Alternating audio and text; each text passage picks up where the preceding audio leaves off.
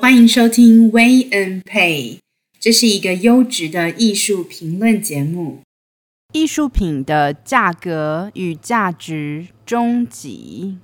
一般来说，嗯，讲到艺术品，在艺术家手上或画廊，在一级画廊或二级拍卖行，嗯，我问你，它跟卖得掉卖不掉有没有关系？有没有那种有行无市，或者是有市无行的那种情况？也有，也有吧。有对，如果没有了市场，价格有意义吗？嗯，没有意义吧？没有意义。对，对当然啦，嗯，这个市场呢，也包括了私洽。对，但是我为什么又要谈到价值呢？嗯，有一个情况，价值等于价格。嗯，那么什么情况呢？嗯，就是假设我们有一个艺术品哈，他想卖就卖得掉。对，那另外一种情况是想买都买得到。嗯，这两种情况哈。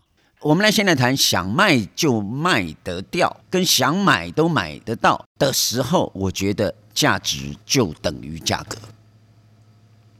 好了，那你这可能有点 有点晕，对不对？有点对，有点晕了。我再说一次哈。好好。当一件艺术品，对，他想卖就卖得掉，嗯，而买的人想买都买得到，是的时候，嗯，它的价值就等于价格。哦，好的。那么反之，如果有一件艺术品想买都买不到，嗯，这个时候啊，嗯，它的价格就会大于它的价值。想买都买不到嘛，它就一直哄抬了嘛，对对，是不是？所以它的价格会大于它的价值。对。反之，如果有一个艺术品啊，想卖都卖不掉，对，那它的价格就会小于它的价值。是我刚才讲的等于。大于小于，对对，等于就是想卖就卖得掉，想买都买得到的时候，价格等于价值。嗯，想卖都卖不掉的时候，价格就小于价值。对，想买都买不到，太难买了。对，价格就会大于价值。是，所以我认为啊，这个价格跟价值啊，它在不相等的时候特别有趣。对，你一定碰到过某些艺术家，他在抱怨啊，哎。我是美术系的，我是老师。嗯、这个虽然教学已经二十年，可是我到现在一张画都没卖掉。嗯，我的学生毕业了三年，他卖了三十张画以上。对，而且每年的价格都一直往上抬。嗯，那么这怎么回事啊？刚才不是讲了吗？你想卖卖不掉的时候，它是什么状态？嗯。它就是你的价格跟价值呢，不平等，已经不相等了。对，可能呢，这个美术系的老师的艺术品，他主观的认定的价值呢，嗯，甚至在某些专业的艺术评论家或者是这个美术馆都认为它很有价值。哦，哎，但是它不一定卖得掉啊。哦，也有人说，那会不会是你定价格定的太高？哦。那等一下，我们来会来谈哦。当我们评定一个艺术家的高高低低的时候，是用他的市场价格在定义啊。这个是普遍大部分人的一个思维嘛，就是你贵的艺术家，艺术品贵的艺术家一定比艺术品便宜的艺术家来的优秀啊。很多人是这样想啊。嗯。但是我们做这个节目，我们不能认可这样的一个。那说市场性比较优秀吧。但是，呃，所谓价价值的部分，比如说艺术性的部分，又是另外一个领域了。谈价格是从从市场来谈，那至于艺术的那个能量，或者是艺术的价值的部分，又可以从另外一个部分来谈。我讲的可能比这个更激烈一点。哦，想卖卖不掉，对，不是因为价格高低，嗯，就是这个艺术家的艺术品送人人都不要。就这样、嗯、啊，嗯、就是不要钱哦，嗯、你要挂在某个地方，对，人家都不要啊。我等一下会讲某个地方，哦，好，很重要。某个地方在什么地方是很重要的，在什么地方是很重要，嗯、地点也很重要。对，比如说他想捐赠给 MoMA 美术馆，嗯，哎，捐赠给 MoMA 美术馆不是你想捐就捐，对啊，对啊，他们不会就是随便的去同意。那你认为为什么？因为它就是代表的一个品牌呀、啊，它代表了一个一个呃审核机制，然后他必须要不管今天要捐赠给他们的，有的时候有一些大的艺术家在市场价格很大的，他们呃认为他如果资格不够，他们也不会收的。那你为什么不把这样子的一个品牌认定放到一般的庶民收藏当中？一个艺术学院的老师，对他的画，嗯，送人人都不要。对，那当然啦，送谁？但你如果你如果送给一个，当然我没有意思哈，贬义流浪汉的意思哈。嗯、你如果流浪汉饭都吃不上了，你现在要送他一幅艺术品的时候，嗯，嗯他除非可以拿去换钱。不过我我跟你讲啊，哦，一个流浪汉带着一幅毕卡索的真迹拿到画廊去兜售，没有人会相信的。没有人会相信。可是横竖看那个毕卡索的真迹就是没问题的。你觉得这个流浪汉卖得掉吗？卖不掉。本来这个毕卡索的这个这幅作品，它的价值是不变的，它是真迹嘛。但是这个毕卡索的原作放到一个流浪汉的手上，居然卖都卖不掉。对，卖不掉是等于零哦。嗯，便宜卖是另外一回事哦。哦，就是流浪汉拥有了世界名著，居然卖不掉。嗯，跟一个。很知名的画廊对卖了一个赝品，嗯、居然卖得掉。对这件事情哦，我们就不能不说这集节目的有趣之处了。嗯，啊，我刚才为什么要谈价格等于价值？嗯、价格不等于价值，有大于小于。嗯，价格小于价值的时候，你想卖卖不掉的时候。嗯，价格大于价值的时候，是你想买买不到的时候。嗯，我怎么听我自己讲话？嗯。就觉得这个艺术品好，你把这个艺术品这三个字对换成股票，嗯，换成期货，嗯，它基本上就是一样的。对。那么你把一个艺术品它的价值，假设是我们把它想成是一种股票市场里面的那个封闭型基金哦，封闭型的股票了，嗯，就像是那个未上市股，对，未上市股里面呢，它有一个上市的。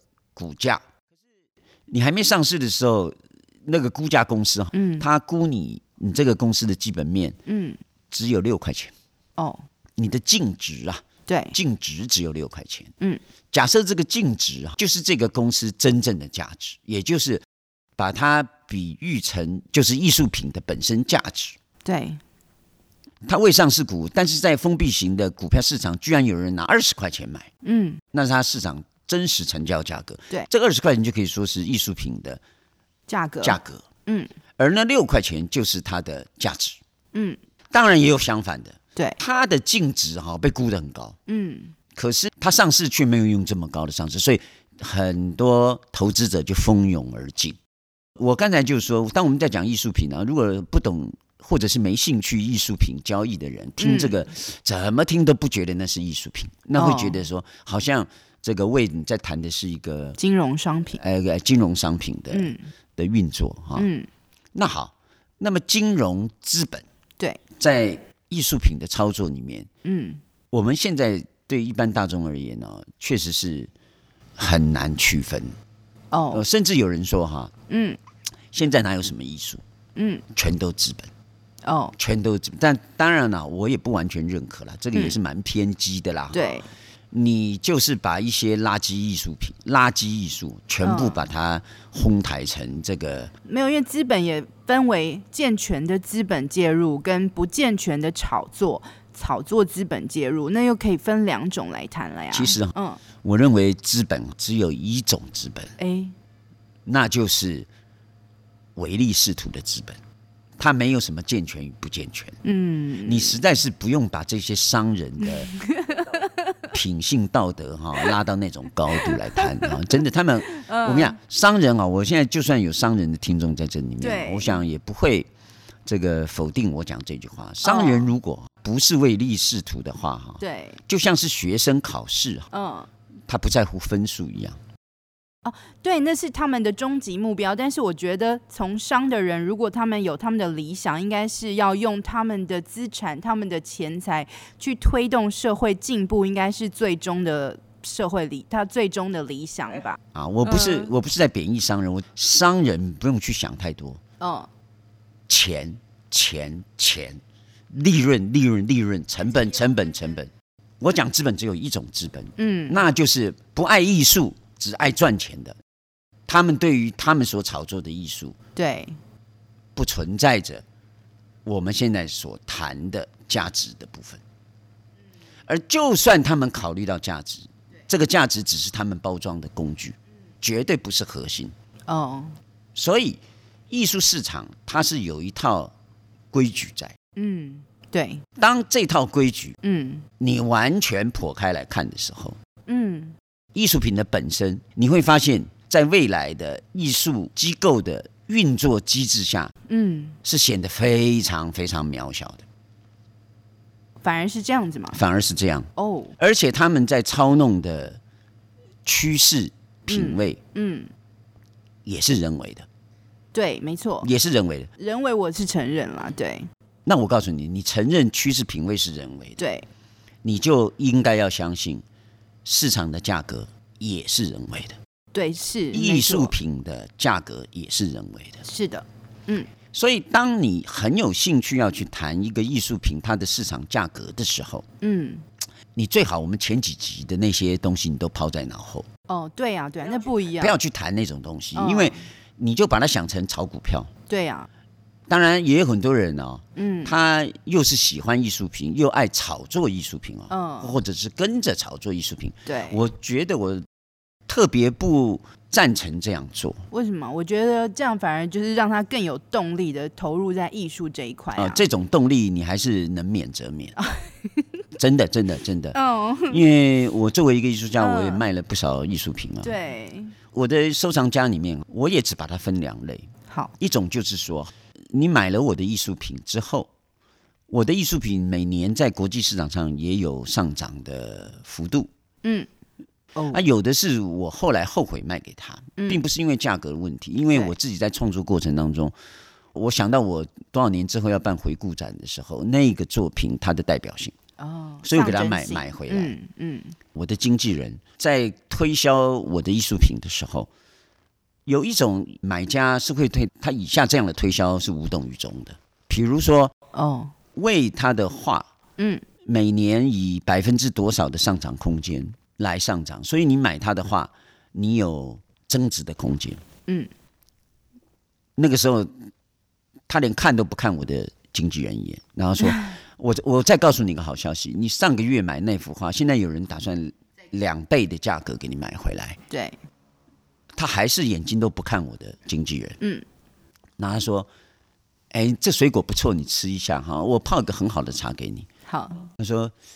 我今天来这边哈，也就是希望你能够割爱上个月买的那一幅画。嗯，他说：“哎，魏有没有新的作品啊？哦，你今天来不是给我推销他的新的作品吗？”他就顾左右而言他。嗯，这是一种。对。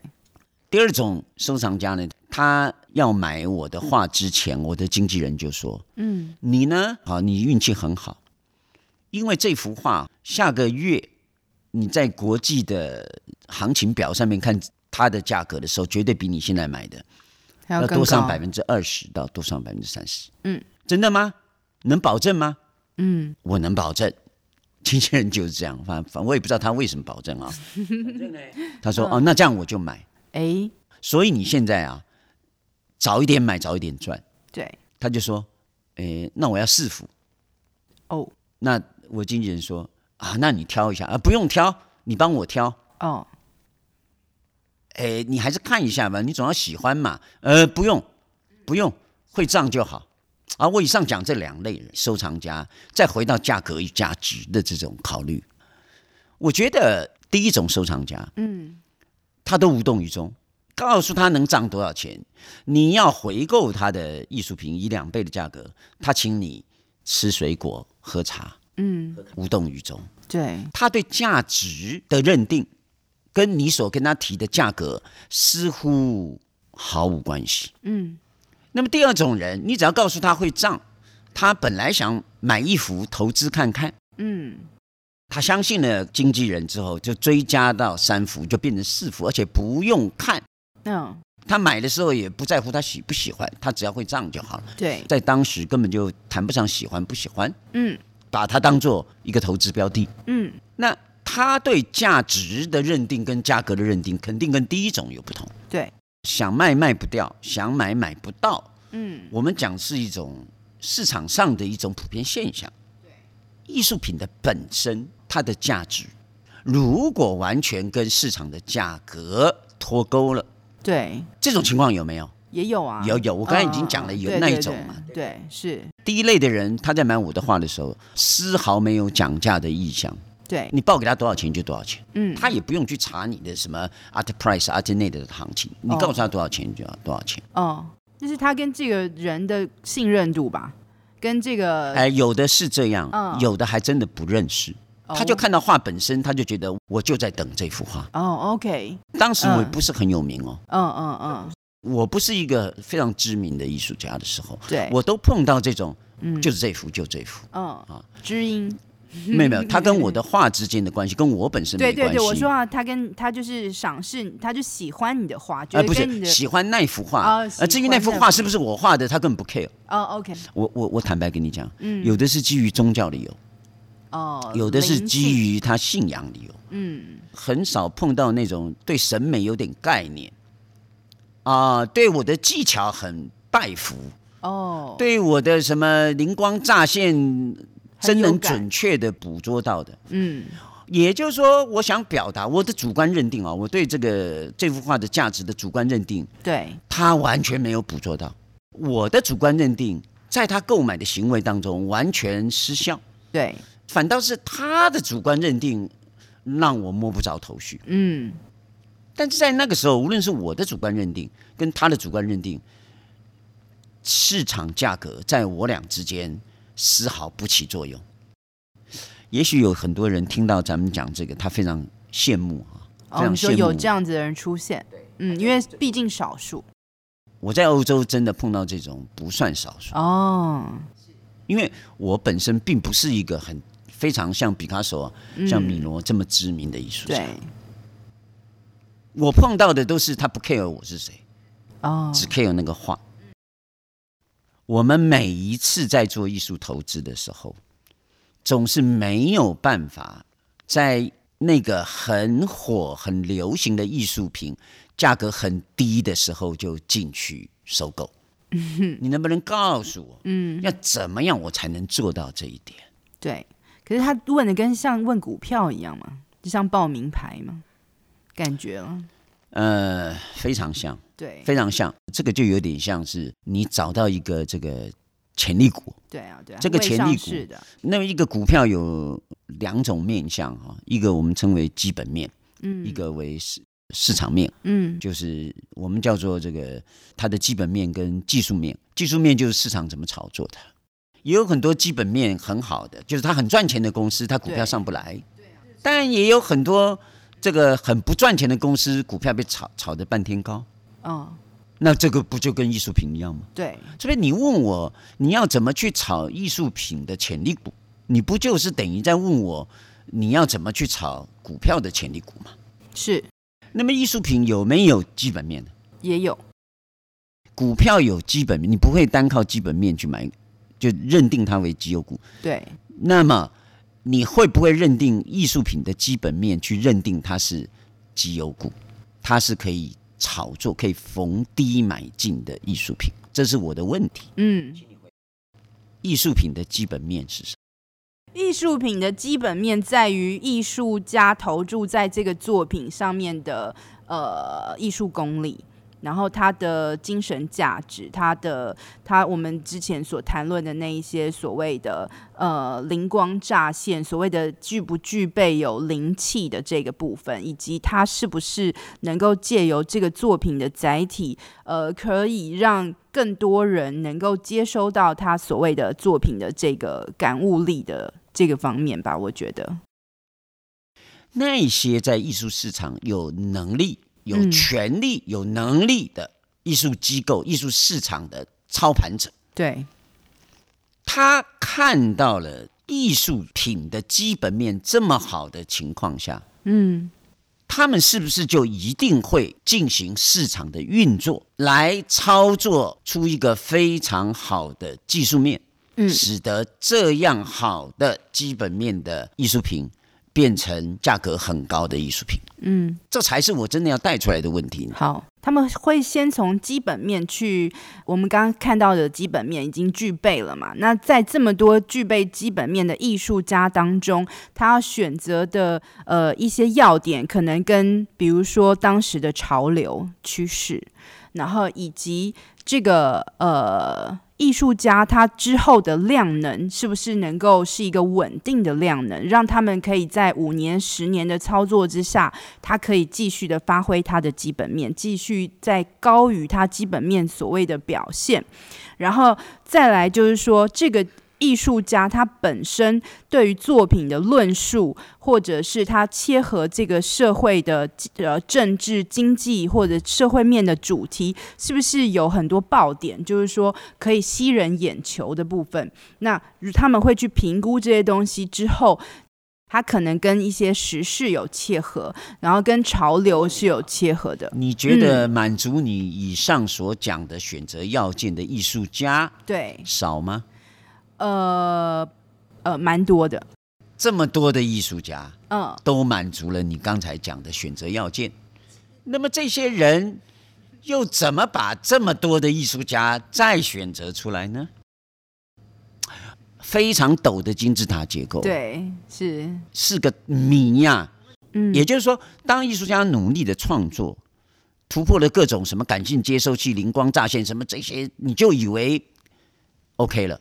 嗯，这里面一点浪漫都没有，有的时候还有一个不面对的问题，价格这件事情跟艺术品的基本面关系真的不大，它是有要件，可是当你真了解真相的时候，你会非常气馁。不过这也另外一个好消息，嗯，去买你喜欢的艺术品，哦，不一定要买贵的艺术品。你要是一昧的去追贵的艺术品，嗯，你可能会变成哦待宰羔羊，是你被这个艺术经济的游戏玩弄。对，这个我们等一下后面会讲啊，有一些作品也有被像股票一样被套牢的。我们的听众在面对艺术品收藏的时候，应该要有怎样的心态？哦，啊，要有怎样的心态？你就像是买绩优股嘛，你买绩优股，我要看它的技术面。再看它的基本面完之后，我只能逢低买进啊，我不可能买到底价啊，所以我逢低买进，我甚至有的时候还得逢高追啊。追，它只要有上涨空间，我就要追啊。对，当然了，有一种价格，有一种价格说，艺术家的艺术品啊，嗯，居然随着他的年龄，他越接近死亡，它的价格越高。嗯，最好他挂了以后，它价格更高。为什么艺术家越老的作品呢？好像是越贵，对。啊，除了它成熟度越高，就是它稀缺性可能也就快没了嘛，嗯、对不对？但是你要活得久，嗯，以上讲那些艺术机构那些掌权者，他挑选的时候的起手式，嗯，一定是先包养，嗯，一定先包养。了，包养之后他才能操作，嗯，这是我要讲的。怎么挑选？对，从讲包养开始，我正式从价值，也就是基本面谈到价格了。趣味趋势对于价格是很重要，嗯、但是趣味趋势如果这当中有人为创造，嗯，它并不根据艺术史的演进。说实在的，你就不能不去管人为创造这件事情。嗯，那么在这种情况下。那么为什么还会有台湾这样窄的市场、小的市场还在生存？他们又是怎么生存呢？嗯嗯，他们已经把所谓的画廊的那个支出的部分缩小到，第一个就是先把画廊的支出缩小，比如说他们的开放的时间就减少了，在画廊的工作人员那也把他们减少了，他们可能就是。因为台湾很奇妙的，就是说，呃，所谓顶级艺廊或者是大的艺廊，其实呃就很少嘛。而且我们在台湾说，他如果是中型艺廊的话，只要他的那个员工大概是要六个的话，大概就是中型艺廊了。或者有一些就是他们的编制是是非常节省的，那大部分都是呃画廊主人在处理所有的事情，不管是他们在要出国去看展啊，然后发掘艺术家啊。我真的想问的就是说，嗯、你作为一个艺廊，你的营生手段是离不开卖画的嘛？对，没错。我的意思说，你办展做公众欣赏是没有用的嘛？你办展的目的也在卖画嘛？你参加艺博会也在卖画嘛？呃，因为因为在画廊这个，嗯，它的这个定位呢，其实要卖画也要隐晦不谈的。我要讲的不是他的手段呢、啊，哦，他卖画的手段，我是问他的画卖得掉吗？他怎么卖的？怎么经营下去？一般的画廊会分成前厅跟小房间嘛，画廊有分前厅跟后厅的啊。它前面就是呃，就是要让整个艺术的氛围是很浓厚的，甚至在艺术品的旁边是不会有挂有那个价位表的，也没有价价格的。呃，但是呢，它有一个小房间，就是在私洽的、私谈有关于价格的部分的。你说到私洽，嗯，我还是要讲一个特别敏感的问题。嗯，现在的台湾的画廊，我回国之后发现有很多人跟我讲，他们不再相信画廊了。嗯。原因是他们以前给我们推荐的收藏品，嗯，现在都没有增值，而且叠加叠得很凶，嗯，没有下家会接手。对，我听说台湾有一个二手的艺术品市场，哦，他们曾经卖刘的画，嗯，原作看起来也不是版画，原作真机，对，一万五成交，嗯，三千块起拍，我讲的是台币，嗯。同样的话在纪念馆展出，嗯，同样风格的话，嗯，当时一幅的价格是五六十万，对，还有其他的，我都不要举名字了，嗯，那些有的是被医生买的，有的被建筑师买的，嗯，这些所谓的有钱人，嗯，他们在接近艺术的时候是被这些画廊推荐的，是，台湾在当时还没有这么多的人。跑到国际上去买艺术品，当然后来这也是个原因，嗯，因为不相信了，就不在台湾买画。了。哦，现在画廊在台湾的画廊有志一同的，有志一同的推那些某个艺术家，嗯，有一个画廊的画廊主推荐了某一个藏家买了一幅画，他是一个新进的收藏家，新的收藏家，嗯，对艺术也不太了解，就来请教我们，就说我该不该买这幅画？哦，这幅画还不是一个不知名的画家画的，也是真迹。嗯，它的价格咱先不论，谁画的我也不说，哪个画廊我也不讲。嗯，老收藏家居然这样回答他，他说：“你这样啊，你要不要买啊？你就去问那个画廊。我如果买了这个画之后，嗯，我一年之后我不要，我卖还给你，你愿不愿意原价再收回？再收回？嗯，这是第一种办法。”对，第二种办法就是说，因为他不是个不知名的的画家画的，这个画家也在二级市场也有拍卖记录。哦，好，他说你这样吧，嗯，你把那个相片传到佳士得，嗯，你就看人家收不收。哦，这样硬碰硬的嘛。画廊卖画，你会买回吗？一级画廊买的二级认吗？嗯，那个新的收藏家说，这样就可以了吗？我说可以，你两个选一个，对，叫他选择第二种。嗯。他就拍了照片传到二级去，嗯，就被二级拒绝。是，我说他不一定要到二级啊，他自己喜欢也可以啊，对，不对？嗯、自己喜欢去收啊。所以你刚才讲这些都是投资的啊。他说他不是喜欢，他就是要投资。哦，以投资为目的。我因为我们现在还在讲价格，价格对，还在价格嘛。嗯、讲价格一定要讲投资啦。嗯，你新车买出来一出厂掉价掉一半，这是很正常啊。对。那么艺术品是不是一出来会掉价？还是根本就没有人要收。艺术品跟车子不一样。那现在他遇到的是没人要收哎。嗯，就就现在就是景气的关系啊，景气的关系吧。好，嗯，那景气不好是不是？所以嗯，卖不掉对不对？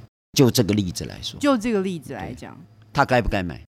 其实这件事情就暴露出，嗯，很多台湾画廊手上一大堆库存呐、啊，嗯嗯嗯，而且那些库存都是非常好的啦。对，你听到的名字都是响叮当的。嗯，台湾早期的油画家，嗯，那些曾经被追捧的，一个没起来，跌得一塌糊涂，甚至没有人要。嗯，啊，那你不能说绝对没有人要了，嗯，但是非常难出手。现在，嗯，好，你刚才讲的说，因为景气不好，那不对呀、啊，景气不好正是收艺术品的好时机啊，因为逢低买进嘛，嗯、对不对？嗯、如果它还有未来的话，对，那么你不敢买，就是不承认它有未来，嗯，那它会不会有未来呢？这是个很重要的问题喽。对，没错。那么从现在大家的表现就是不承认它有未来，也就是跌了就回不上来了。嗯，这个跟国际间的习惯很不一样哎。怎么可能有这种事情？对不对？对啊，对，没这种事啊，没这种事、啊。这种那种棘轮效应应该是往上一直往上的啊。现在在亚洲很普遍哦，嗯、很普遍。中国大陆也是这样哦，对对。台湾更是这样哦。嗯，那这是怎么回事呢？嗯、哪里出了问题啊？嗯，最早先不是讲想卖卖不掉，对，想卖卖不掉，就是价格小于价值了。嗯，我相信。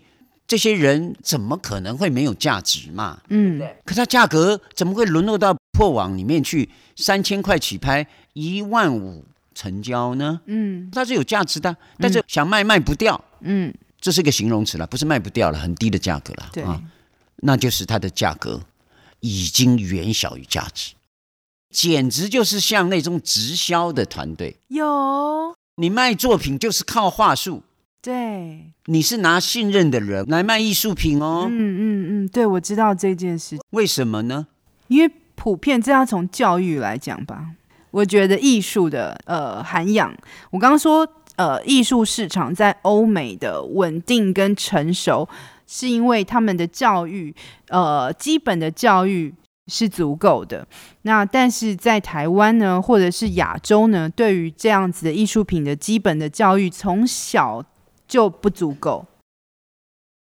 比如说，卖直销的人推销给你一个产品，你使用之后，你有两个选择：一个选择把他从社交软体中拉黑，嗯；第二个是谢谢他。对。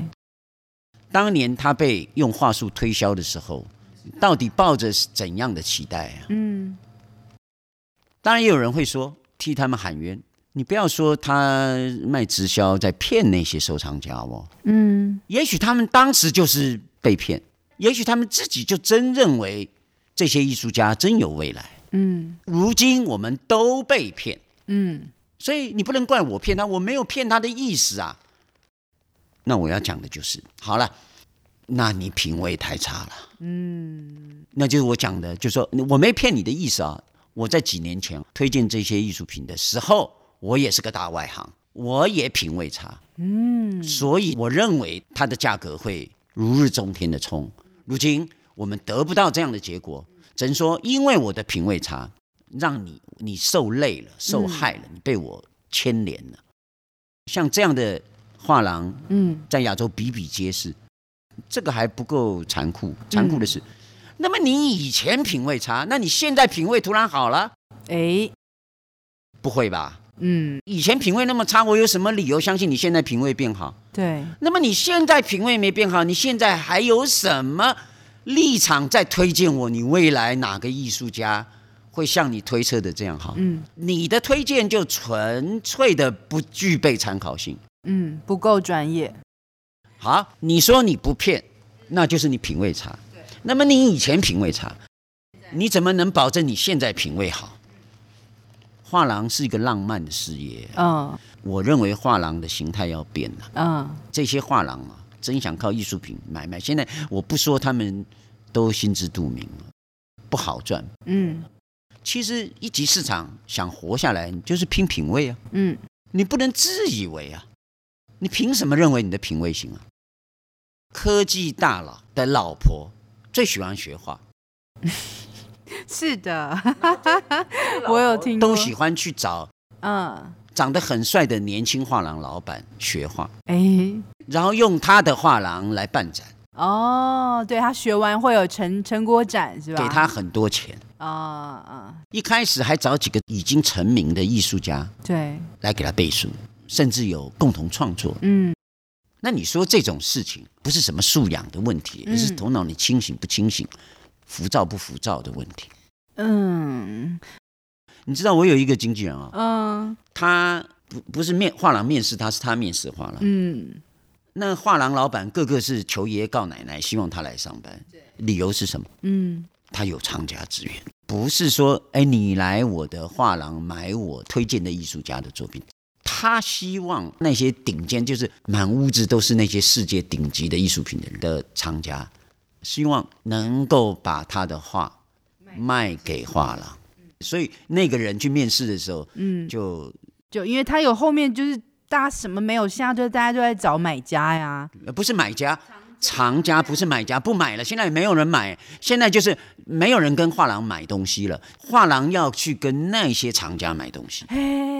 反过来，反过来，因为他没东西可卖了，然后他就左手进右手出。嗯、呃，意思是说他不信任他自己的眼光，所以他只信任那些藏家买过的东西，所以就说啊，拜托你，你买的那些东西让我卖一下。因为前一段我讲的那些艺廊把那些藏家，呃，credit 打坏了，藏家经过了多少年，对，他就。不在台湾买艺术品了。对。那比如说，台湾的艺术家为什么也纷纷跑到海外的画廊去签约？哎，为什么去参加海外知名的艺博会？嗯，明明这个艺术家就住在我们家隔壁巷，嗯，我却要跑到英国去买他的画。哎，对啊，假设这样，跟国际接轨很好啊。那画廊跟知名藏家买画，嗯，再卖给新进入的。藏家变成一种艺术交易生态，这个循环倒过来了，中间有利可图。还是回到这个题目，当代艺术品的价值与价格不对等的时候，就产生了利润空间。对，而画廊就经营了这个利润空间。嗯，他不相信自己品味，去跟资深藏家用钱买来的经验，对，找可靠的有品位的艺术机构，嗯，买了画，再把这个品位传递给亚洲的画廊进行收藏之后再转卖，对，变成一种艺术交易活动，嗯，这样很稳啊，嗯，这样看起来很健康啊。